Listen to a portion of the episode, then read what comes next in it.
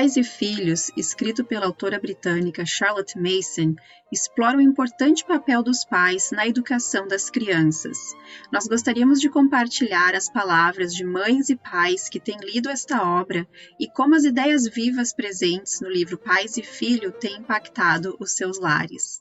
O livro Pais e Filhos tem me auxiliado muito é, na educação do meu filho, porque a tenho aprendido que a educação não é algo pontual, não é algo que é construído em alguns momentos, mas é um hábito diário de construção, de formação de caráter, de formação de bons hábitos, de leitura de livros vivos, de momentos na natureza e sermos dependentes do Espírito Santo. Ela coloca cada criança como um indivíduo e um indivíduo diferente do outro. Então a gente pode até ter ferramentas, né? É, outras ferramentas, outras metodologias para a gente educar nossos filhos, né? Porém, é, o que ela mostra para nós é que cada indivíduo é diferente, a gente tem que olhar a particularidade dele e para isso nós temos que ser dependentes do Espírito Santo. Então, uma educação enraizada na palavra do Senhor vai, vai trazer a melhor ferramenta que nós podemos ter para para consolidar essa educação, né, a partir de livros vivos, de bons hábitos, para que eles cresçam e desenvolvam a sua própria fé e desenvolvam o hábito, né, de aprender. Olá, bem-vindo a mais um episódio do Descobrindo Charlotte Mason. E hoje nós vamos dar início a uma série super especial. Nós vamos estar falando do nosso livro Pais e Filhos, publicado pela editora Ideias Vivas, e nós vamos estar tratando das ideias desse livro, é, discorrendo sobre vários pontos. Então, eu já quero deixar o recado aqui. Se você está lendo o livro Pais e Filhos e surgiu alguma dúvida, já deixa aqui nos comentários que quem sabe num, num futuro episódio, né, a gente pode tratar dela. Eu estou aqui com o Eric, que vai ser Olá. o nosso filósofo do dia. Já promovi o Eric para filósofo. E nós estamos aqui com a Janice e um convidado super especial. Janice, apresenta ele para nós. Oi, pessoal! Eu sou o Abimael, estou aqui gravando hoje junto com a mamãe. Então vocês vão escutar um pouquinho da, da conversa dele hoje junto no episódio, né, filho?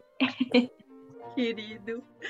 Então, eu gostaria de uh, lembrar também que nós temos um clube de leitura, Clube de Leitura Amor Pensante, onde nós estamos discutindo o livro Pais e Filhos, iremos discutir outros livros da Charlotte já disponíveis em português e algumas das perguntas que nós vamos estar tratando nesses episódios especiais vêm direto do clube de leitura. Então, se você tem interesse em entrar na lista de espera para quando o clube de leitura uh, abrir de novo, uh, clica aqui no link da descrição para a gente né, ter acesso ao e-mail de vocês e avisar. Vocês serão as primeiras a saber quando o clube vai abrir de novo.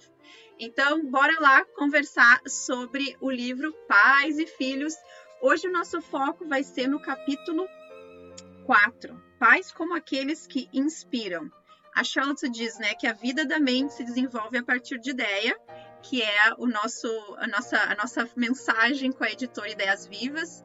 Então, Eric, conta um pouquinho para nós, assim, como, que, o que, que, que essas ideias do capítulo 4 têm impactado aí na tua leitura e na tua experiência né, com a tradução do, do livro. Sim, é, é, participar desse processo de tradução, principalmente na função que eu exerci, eu, eu participei desse processo como revisor da tradução, eu participei desse processo como revisor da gramática. Então eu tive que reler o livro várias e várias vezes prestando atenção, uma vez prestando atenção naquele cara e crachá entre a linguagem da Charlotte e a linguagem que a gente está usando em português, outra vez vendo vírgula, ponto, acento, essas coisas todas. Então, eu tive o prazer de, de poder ler e conhecer, né? E eu, eu gostei muito da maneira como a Charlotte conduz, através desse livro, as funções dos pais, o que é importante para os filhos, e ela, e ela parece ter sido uma, uma pesquisadora de forma muito forte de tudo que estava sendo colocado no tempo dela, né? Então, se você for olhar o início dos anos 1900, são os anos em que as grandes descobertas elas acontecem no final dos anos 1800 e isso impulsiona um pensamento científico nos começos dos anos 1900. Então, em termos de filosofia, em termos de, de descobrir ciência, você veja que grande parte das coisas que foram descobertas em termos de formar uma ciência de arqueologia, por exemplo, acontece no final dos anos 1800, começo dos anos 1900. É ali que se descobre a Pedra de Roseta, que dá acesso ao mundo a tudo que estava escrito nos hieroglifos, a tudo que estava escrito no grego. É, é, então, isso gera uma redescoberta do meio é, do Oriente Médio antigo que as pessoas não tinham acesso ainda. E a Charlotte ela traz não só as ideias dela em termos da, da educação, e na verdade o, o, o capítulo 4 sugere que a gente nem use o termo educação, mas a criação dos filhos, né? E é, é, até esse termo foi um termo que a gente teve que debater bastante, como é que a gente colocaria e tudo mais, para que a gente pudesse trazer isso para o século XXI. E enquanto a gente estava lidando com isso, a Charlotte não só inova é, dentro do que ela está falando, mas ela está sempre citando os, as pessoas que estão falando daquele assunto nos dias dela ou próximo dos dias dela. Então não, não é incomum a Charlotte nesse livro citar outros autores, né? Ela cita ela cita dois autores de educação, em outros capítulos ela cita ela cita Voltaire, ela fala do papel da educação de vários outros filósofos ao longo do livro, e ela está sempre citando essas pessoas, trazendo o que essas pessoas estão trazendo e trazendo esse debate, né? É, em relação ao que se pensa da educação no tempo dela e ao que ela está propondo, né? E de novo, a, a, a ideia da Charlotte trazer, e ao longo dos podcasts, ao longo de tudo, a gente está sempre falando disso, ela trazer isso para um lado mais pessoal é uma coisa que é um tanto contra o movimento filosófico no qual ela estava inserida, que estava uma época de um iluminismo muito forte, já chegando inclusive nas portas da teologia, com o movimento da teologia liberal, né? A, as críticas literárias, as críticas de fonte era algo que estava muito em voga em tudo aquilo que ela estava que ela precisava consumir para poder produzir. E quando ela tira da é, quando ela tira tudo de um método objetivo, científico e positivista e traz isso para o foco da pessoa, sem cair no outro lado, que é o existencialismo, porque normalmente você, é, nos movimentos opostos, o positivista queria que tudo fosse extremamente objetivo e nada pessoal. Né? Os existencialistas queriam que tudo fosse extremamente subjetivo e nada concreto. Né? Tudo a partir da minha existência. E a Charlotte não cai nisso. Né? E esse livro Pais e Filhos mostra isso de uma forma que eu acho, eu acho muito legal e muito inovadora, se você permitir porque o que ela mostra é ela vai buscando o contato da essência com o contato é, com o contato do, do, do, abstrato, né? Então ela fala de Deus, mas fala dos tecidos cerebrais que para a época era uma coisa super era uma ciência super jovem, né? No capítulo 4 ela fala um pouquinho sobre a psicologia ou sobre a psicofisiologia e ela vai tratando dessas coisas e ela vai dando esse centro, né? Então, dentro do capítulo 4, algumas coisas que são, para mim, chave para a gente entender, e na verdade ela já introduz isso no capítulo 3, é o fato de os pais serem inspiradores. É, e daí, obviamente, ela fala da questão das ideias, ela traz uma definição de método, que é interessante, e eu quero que a gente possa conversar um pouquinho sobre isso, mas é muito legal a maneira como ela toca nessas coisas, dialogando com o mundo dela, trazendo coisas inovadoras e buscando das melhores fontes, que é a base do que a gente sempre conversa, né? Ela está sempre indo em fontes atuais, em fontes vivas, trabalhando as ideias, debatendo essas ideias consigo e procurando soluções. Então, é, é uma delícia por um lado já, né, poder estar com o livro na mão e poder fazer anotação, poder rabiscar, né? Normalmente a gente estava, sempre que a gente fazia a nossa transmissão, a gente tinha um esboço online porque a gente estava com um artigo online, né? Hoje eu estou com caderno, eu estou com livro, eu estou com caneta, eu estou com essas coisas mais palpáveis do nosso bate-papo e que já muda bastante o tom, né?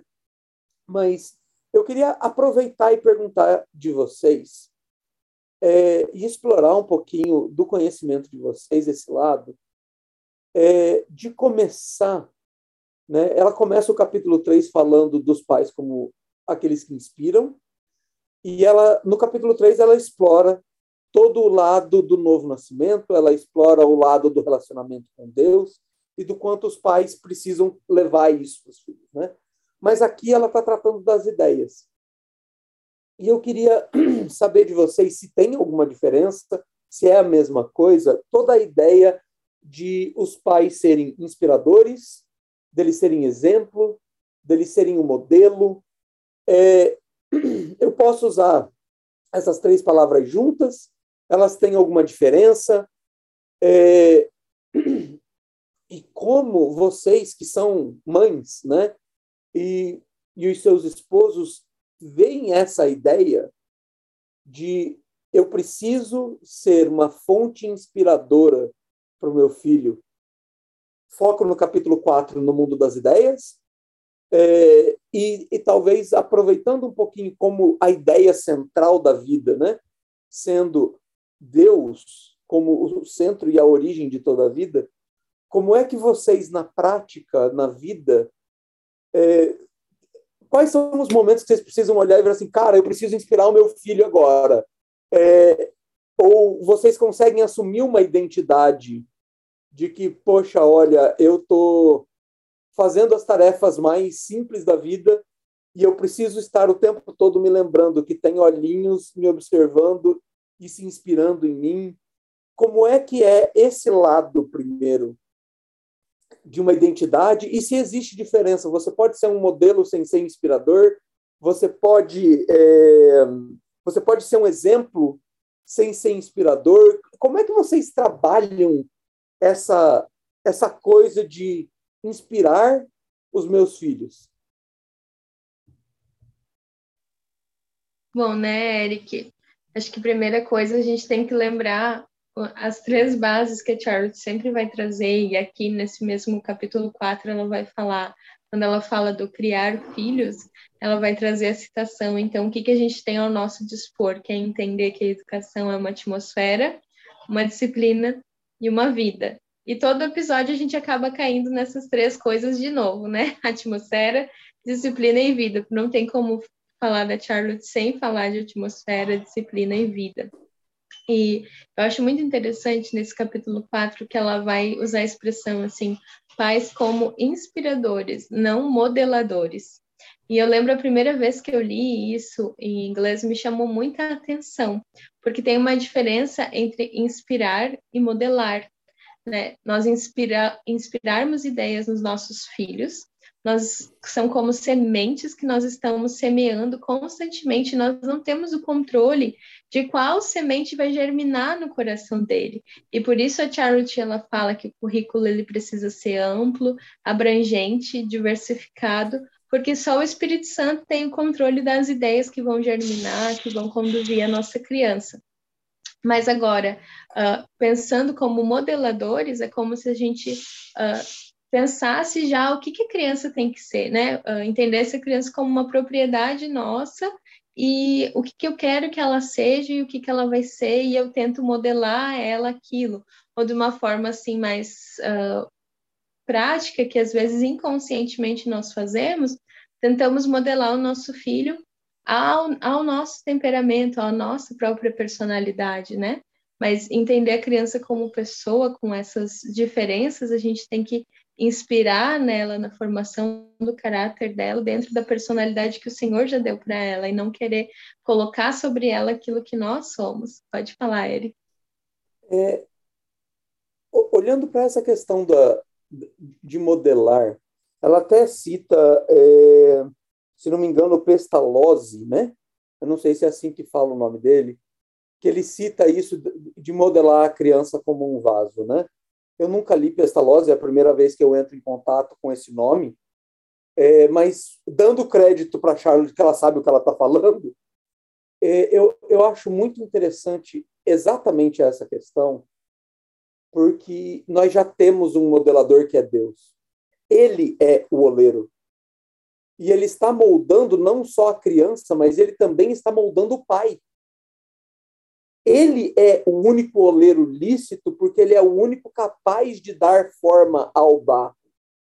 Né? É ele quem dá forma ao barro, é ele que sopra a vida sobre o barro e diz que isso foi bem feito. Então, isso é uma das coisas que eu acho fantástico na linha da Charlotte, porque quando ela diz a criança é uma pessoa, ela não só traz a, a, uma dignidade à criança, mas ela ajuda, a, na minha visão, obviamente, a trazer essa grandeza de Deus. Sim, você é mais velho, você tem experiências, você tem responsabilidades para com essa criança, mas o único que pode ser o oleiro é Deus.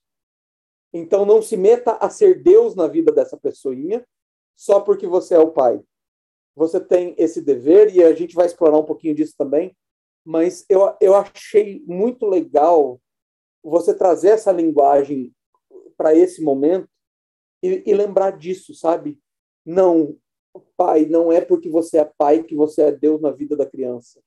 Você é um representante de Deus na vida da pessoa, mas você não pode fazer o que apenas Deus tem a capacidade de fazer. E eu acho isso um momento lindo. Podem continuar, eu só queria.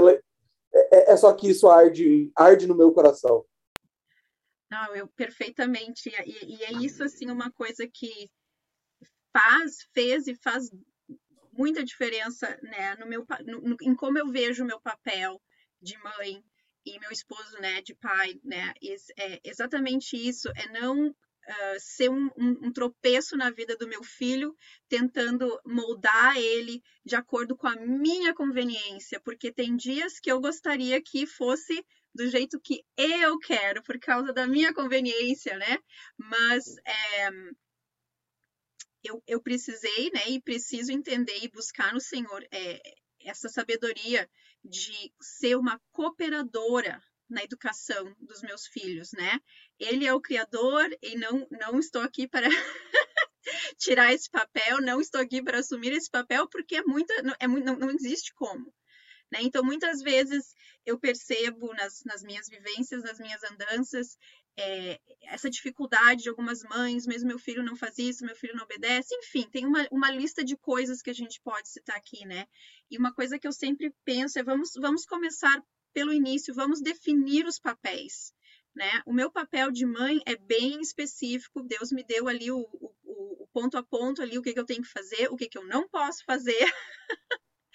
e, e começa a trabalhar por ali, né? Vamos, como a Janice sempre fala, né? Limpar vamos limpar o terreno, vamos começar uma, uma, construção nova, entendendo qual é o nosso chamado, o que, que implica, qual é a descrição do nosso trabalho. E é até interessante, né, que o Pais e Filhos é como se fosse um manual para nos ajudar a realizar esse trabalho, porque vai ter a descrição do trabalho, como fazer o trabalho, além de várias outras coisas, como a gente está falando aqui. Mas eu acho que isso é, é, é importante a gente entender que nós estamos cooperando é, nessa, nesse trabalho de educação que a própria Schaut fala, né, que, que, é a palavra inadequada e que a Janice também já ressaltou né, das ferramentas que nós temos então para sermos esses inspiradores de ideia e para nós podermos inspirar ideias vivas, ideias boas, é, nós precisamos também nos encher dessas ideias.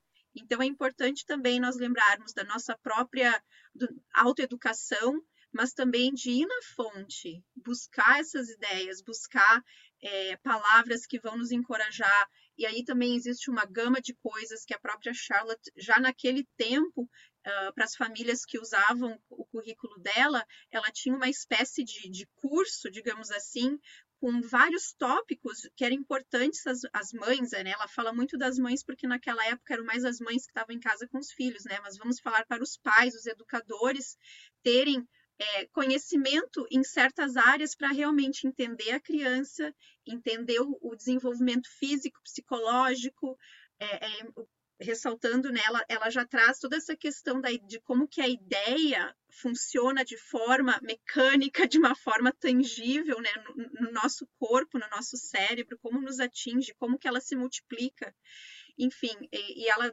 dá uma, uma série de recomendações de coisas que nós podemos fazer para sermos bons guardiões de ideias, de sermos bons inspiradores de ideias.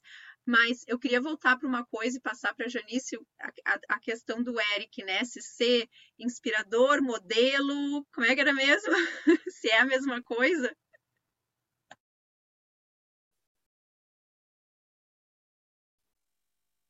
Ah, é que é, o que o Eric, a pergunta do Eric super pontual, né?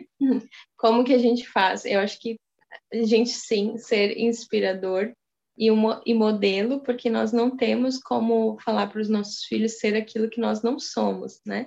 Então, toda a educação das crianças começa com a nossa própria autoeducação. Então, primeiro, que hábitos eu preciso formar na minha casa? Que hábitos precisam ser inspirados na atmosfera do meu lar?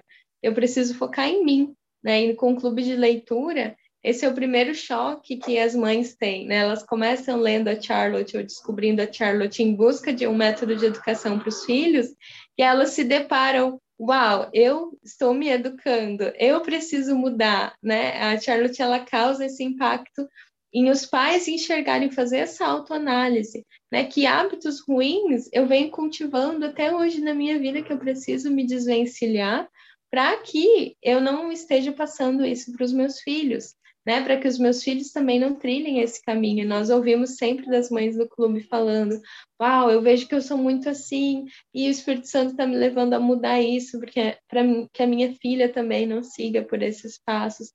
Porque nós somos uma grande porcentagem da atmosfera do nosso lar, né? Os nossos filhos, eles estão convivendo conosco. Então, não basta apenas querer inspirar as crianças. Um exemplo bem prático, né? Como que eu vou inspirar a criança a ter um hábito de leitura se eu não leio? Se eu não sou um, um modelo de ler, né? Se eu não demonstro que tenho prazer na leitura, se eu não pego um livro da estante e sento para ler, se eu não leio para os meus filhos, como eu vou querer que os meus filhos troquem as telas pelos livros se eu passo mais tempo no Instagram do que com o livro na mão. Então, né, um exemplo bem prático de que a gente sim vai estar inspirando, mas precisamos ser modelos, porque o nosso modelo inspira os nossos filhos também.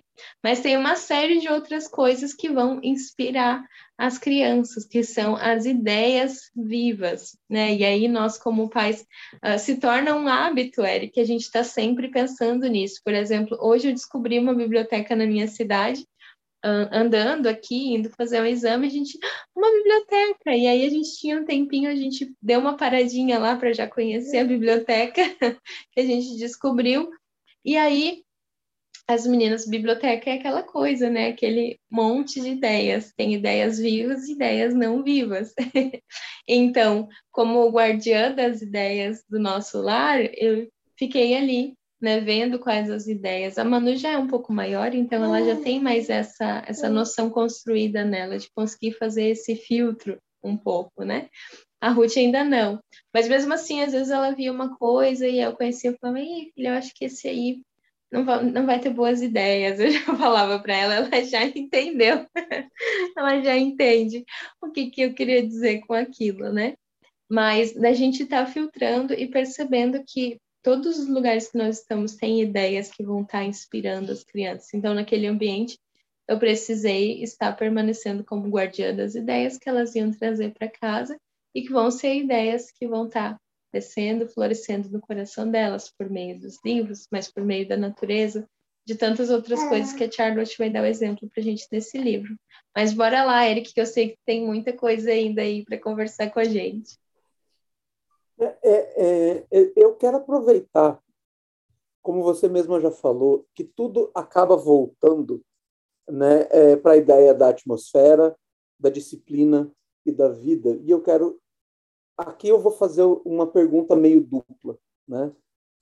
Porque é, uma das coisas que você citou é que a forma de ser inspirador, e se eu tiver errado, me corrija, é você praticar os hábitos. Então, é você ser não só o inspirador, e o, mais o modelo, né? Mais é, eu inspiro através do exemplo, eu inspiro através do modelo e sendo o guardião das ideias. Mas a gente escuta muita gente falar que quer inspirar através de palavras, sem que os hábitos necessariamente venham por trás, né?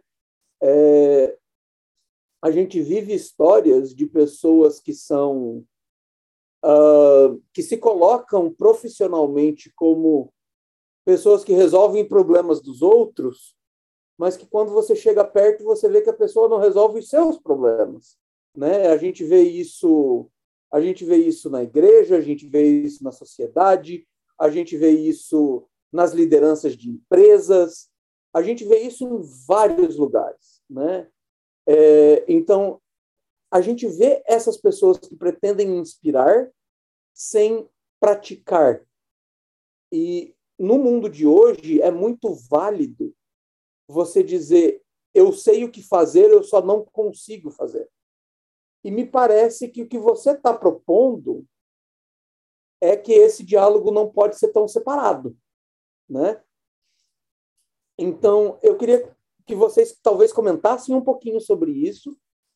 E quando, é, aqui no capítulo 4, quando ela cita, e ela cita que essa frase da, da atmosfera, da disciplina e da vida vem de um cara chamado Matthew Arnold. Eu também nunca tinha escutado falar nesse cara, mas, de novo, confiando que a Charlotte sabe o que ela está falando, é, a gente vai aceitar isso como, como colocado. Mas ela faz um, uma. Ela disseca isso um pouco. E, como eu estava falando, ela reintegra a coisa, né?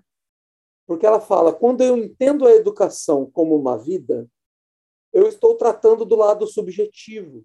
Eu estou trabalhando o lado da pessoa como pessoa, do que aquela pessoa gosta, do que aquela pessoa deixa de gostar.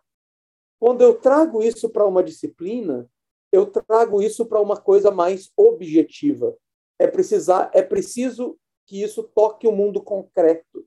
E é assim que eu interpretei o que ela quis dizer com o objetivo, embora às vezes no ambiente positivista o objetivo quer dizer um pouco outra coisa. E ela trabalha na atmosfera a ideia de, do ambiente aonde isso acontece. Então eu, eu queria escutar de vocês um pouquinho sobre isso.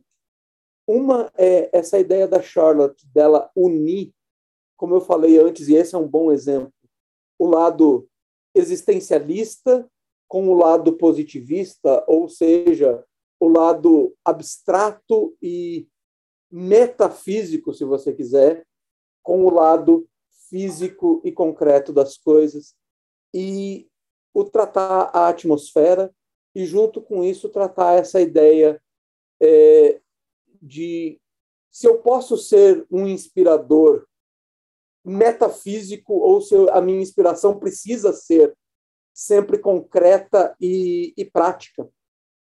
Né? Não sei se a conexão ficou, ficou clara, mas eu, eu vejo as duas coisas como muito próximas. Né? No nosso mundo hoje, a gente tem as pessoas que levam tudo para uma coisa metafísica, né? inclusive a religião, do tipo, no meu coração eu amo Jesus, mas eu não pratico nada do que ele me ensina. É, eu tenho o lado do eu vou te dizer como vencer na vida, mas eu não tenho o sucesso que eu estou te ensinando a ter.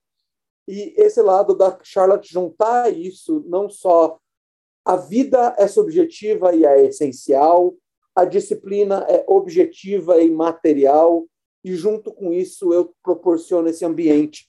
Eu não sei o quão claro eu fui na minha pergunta, se vocês precisarem expandir um pouco, vamos lá, mas eu acho que ela, ela abordou isso de uma forma muito legal.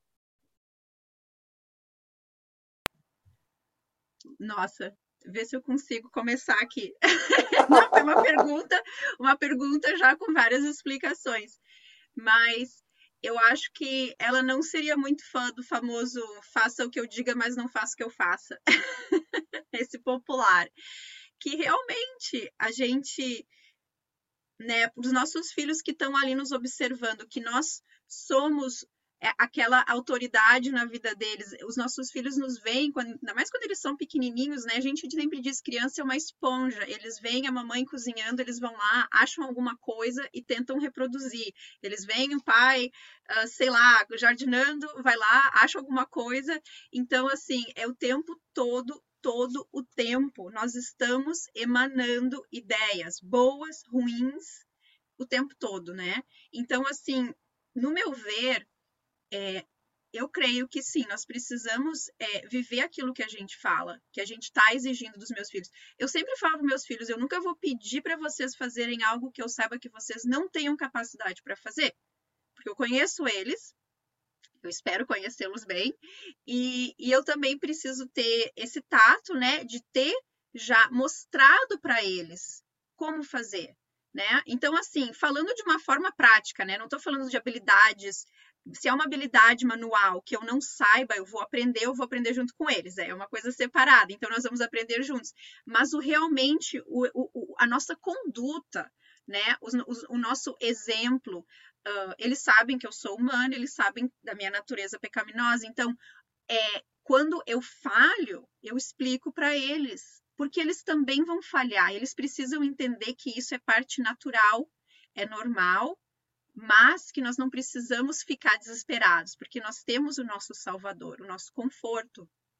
Então, é, o meu objetivo é ser um exemplo, é, ser, é discipular os meus filhos, é olhar para Jesus e ver o que, que ele fez no discipulado dele, tentar imperfeitamente, com as minhas falhas, buscar discipular os meus filhos dessa forma, uh, mas lembrando né, que eu vou falhar sabendo que eu vou falhar e que é, vai acontecer comigo, vai acontecer com eles, mas mais do que isso, a ideia que eu vou estar tá emanando aqui é se eu falhar, eu, eu não preciso me desesperar, eu não preciso achar que acabou, né? Tem, tem esperança.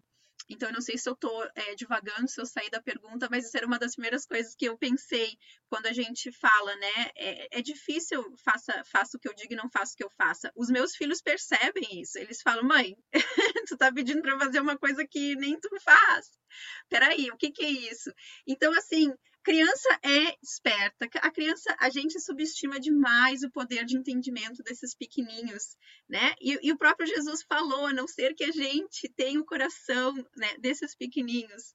E isso é uma coisa que queima, arde demais, porque eu preciso ser cuidadosa, eu preciso estar tá buscando é, diariamente na, na, fonte né, a sabedoria para ser comum desses pequenininhos. Vamos deixar esse pequenininho falar, então. Esse pequenininho aqui tá cheio de coisa para contar, para compartilhar com a gente hoje, né, moço? É. E uma, uma das coisas, Mari, que você estava falando aí, é que me lembra até em outras passagens da Charlotte falando, né? Uma coisa simples assim: não mande seu filho para fora de casa. Vá com ele para fora de casa, né? Quando ela fala das ideias da natureza. Então, não é, ah, meu filho não gosta de ter tempo ao ar livre, meu filho não gosta de passar tempo na natureza, de observar a natureza, né? Mas a Charlotte não fala para você mandar a sua criança aí, ela fala, vá com ele, né? Não esteja dentro de casa quando você pode estar perfeitamente fora. Então é vá com ele, né? Nessas pequenas coisas, seja o exemplo. Ela fala até em outras partes nesse livro, no Pais e Filhos, ela vai trazer o exemplo de, da criança que vê a sua mãe em oração, que vê a sua mãe conversando com Deus, o quanto que essas ideias vão inspirar o seu filho a ter um relacionamento, a entender que Deus está sempre é. presente, que ela pode se relacionar simplesmente por ver na atmosfera do lar aquilo acontecendo. Então, não tem como a gente ensinar uma coisa e praticar algo diferente, né? Tem alguém querendo comer minha bochecha aqui enquanto eu falo. É, é verdade. É, essa questão da, da, da, né, de nós próprios inspirarmos, inspirarmos também a vida espiritual dos nossos filhos, né? Como que o meu filho, como que a gente vai. A gente até estava tendo uma discussão bem bacana no nosso clube de leitura, como que a criança vai aprender a se portar em determinados lugares se a gente não é, dá oportunidade para ela se portar em determinados lugares, né? Então, é, eu acho que a conclusão é que não dá para só falar, a gente precisa agir também naquilo que a gente está falando e do que, da que a gente está esperando dos nossos filhos, né? E lembrando que, como o Eric falou no início, nós estamos sendo moldados pelo Criador. A cada dia é um pouquinho mais desse trabalho. Então, a cada dia, os nossos filhos estão sendo moldados e nós estamos sendo moldados. Eric, ficou mais alguma coisa? A questão da. da... É, eu, eu, eu, quero aproveitar de novo. Eu, eu gosto desses nossos papos, ainda mais assim, quando são mais, mais papos, papos, porque eu consigo aproveitar muita coisa do que vocês falam. Né? É, e uma coisa que você falou, Mari, e, e, eu queria escutar de vocês um pouco sobre a experiência disso de vocês. Você disse assim: eu sempre falo para os meus filhos que eu não vou pedir deles algo que eles não são capazes, né? É, e, e você ainda complementou dizendo: eu conheço eles e eu espero conhecê-los bem o suficiente para poder filtrar imediatamente quando você falava isso, minha mente vai para 1 Coríntios 10, em que diz assim, né? Não veio sobre vós tentação senão humana, mas fiel é Deus que não vos deixará tentar acima do que podeis. Antes, com a tentação dará também o um escape, para que a possais suportar. O gancho que eu estou fazendo, comparando essas duas situações, é o seguinte: como é que você observa o crescimento dos seus filhos? E a Janice com certeza vai ter coisas a falar disso também, em termos da confiança com a qual eles andam na vida, por saberem que as coisas diante deles são coisas que estão dentro da capacidade deles. Por que, que eu pergunto isso? Hoje em dia a gente é, se fala muito de mentalidade vencedora, de mentalidade de crescimento, de hábitos atômicos, de maneiras de você vencer depressão, de maneiras de você vencer isso, de maneiras de você vencer aquilo. É, se fala muito sobre a necessidade de você poder experimentar todas as coisas. E o que você está tá propondo e a Janice falou disso também é a capacidade de você crescer tendo um guardião das suas habilidades, um guardião das situações que, se por um lado te protege do que não é sua capacidade, te desafia porque conhece a sua capacidade. É, como é que você observa quais são os frutos dessa, dessa dupla posição de ser guardião e desafiador dessas crianças e como é que vocês veem elas é, enfrentando os desafios da vida. É, eu sei que foge um tanto do capítulo 4 e faz tempo que a gente não conversa, então as minhas perguntas estão tão mais afiadas do que de costume. Mas bem feito, ninguém mandou me convidar. Ok, não, tranquilo. Janice, tu quer começar? Eu acho que a resposta está no capítulo 4. Eu não tenho certeza, mas eu acho que está lá a resposta. Mas está lá também, né, Mari? No 4, no 5, no 11, no 9. As meninas do clube de leitura que estiverem ouvindo aí vão associar. Mas eu acho que a, a, grande questão é que a gente tem que pensar que a, toda essa autoeducação que a gente já falou até aqui, né? Exige o tempo inteiro que a gente esteja fazendo essa, não só essa autoanálise, mas uma análise do coração dos nossos filhos é. e uma análise do desenvolvimento deles, né? Como que está o desenvolvimento físico, intelectual, moral, espiritual? E a Charlotte ela vai discorrer sobre isso ao longo do livro Pais e Filhos e vai trazer para a gente que a gente precisa entender que existem doenças morais e que doenças morais elas precisam de um tratamento especial, né? Ela traz comparações adiantando, dando spoilers de capítulos mais para frente, mas vale a pena um episódio só sobre esse assunto, né? De que a gente precisa parar e tratar os nossos filhos E uma ferramenta que nos ajuda muito nesse processo é o diário da mãe, porque você sentar, analisar o seu filho, refletir sobre o que, que ele precisa. E aí, quando a gente fala de diário da mãe, a gente não está falando de você fazer um scrapbook bonitinho do seu filho e algo que você está escrevendo pensando em deixar para ele ler no futuro.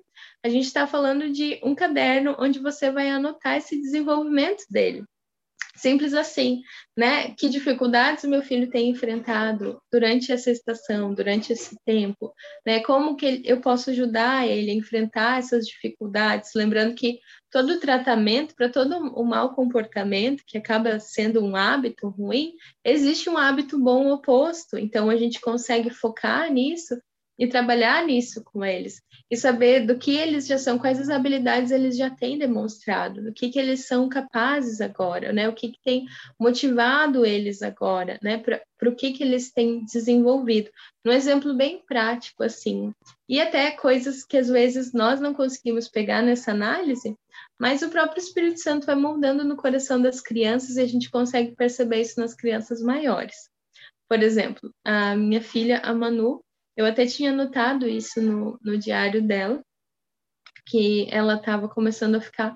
Ela está crescendo, né? Ela vai fazer nove anos, então ela começa a ficar um pouco mais vaidosa, a cuidar mais do cabelo, a ficar se olhando mais no espelho, assim, admirando o cabelo lindo, liso dela, e toda hora ela fala do cabelo lindo e liso dela.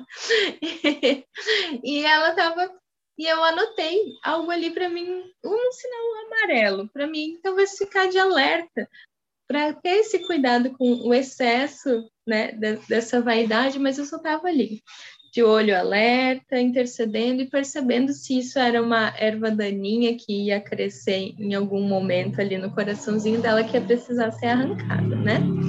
E aí achei muito interessante que ontem mesmo ela sentada aqui, ela falou, sabe, mamãe, hoje de manhã eu orei e eu pedi para Deus não deixar que eu fique muito vaidosa com esse meu cabelo.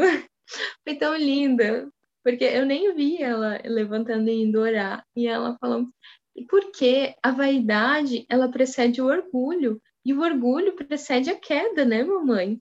Então, ela veio e falou todas essas coisas que o próprio Espírito Santo trouxe e foi moldando no coração dela. Estava na minha análise dela de trazer mais ideias em relação a isso, mas ela mesma na, nas é. nossas leituras bíblicas, na leitura bíblica dela, ou nas leituras dos contos de fado dela, das ideias que estão aqui sempre na estante, que ela tem acesso constantemente, ela percebeu, ela foi lembrada pelo Espírito Santo de que a vaidade em excesso, ela não vai levar para um lugar saudável, né? É. E para ela é uma coisa tão simples, só dela amar o cabelo dela que está tão lindo, comprido, bonito, mas ela pôde perceber, é. sem que eu precisasse uh, de alguma intervenção ali, mas algumas coisas que, por exemplo, ela não percebe que eu preciso intervir.